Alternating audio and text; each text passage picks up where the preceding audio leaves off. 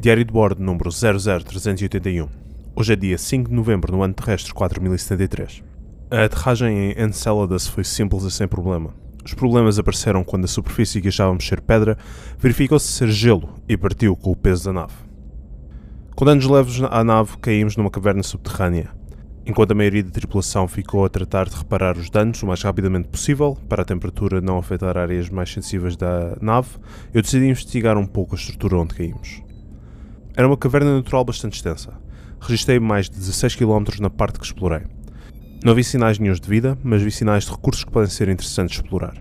Vi veios de metal a percorrer as paredes da gruta, que depois de examinadas chegámos à conclusão de ser tecnécio, um metal radioativo e um supercondutor.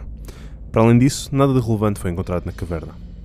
Depois de várias horas a arranjar a nave e a fazer vários testes para nos certificar que estava tudo bem, decidimos que a nave estava pronta para voltar a voar e regressámos à superfície. Na superfície já não havia luz natural, mas o que encontramos era algo que ninguém estava à espera. O satélite vazio e coberto de neve que encontramos quando aterramos de repente estava cheio de criaturas enormes cobertas de pelo e penas. Megafauna até onde conseguimos ver.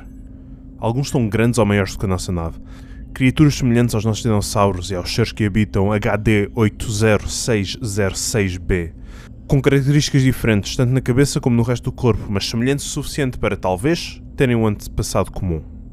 Enviamos as gravações que fizemos ao longo da superfície do planeta antes de sairmos da atmosfera. É tudo por agora. Aguardamos as próximas ordens.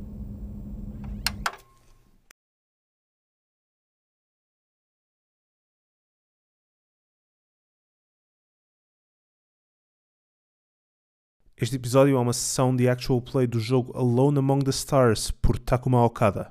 Podem encontrar o jogo em noroadhome.itch.io.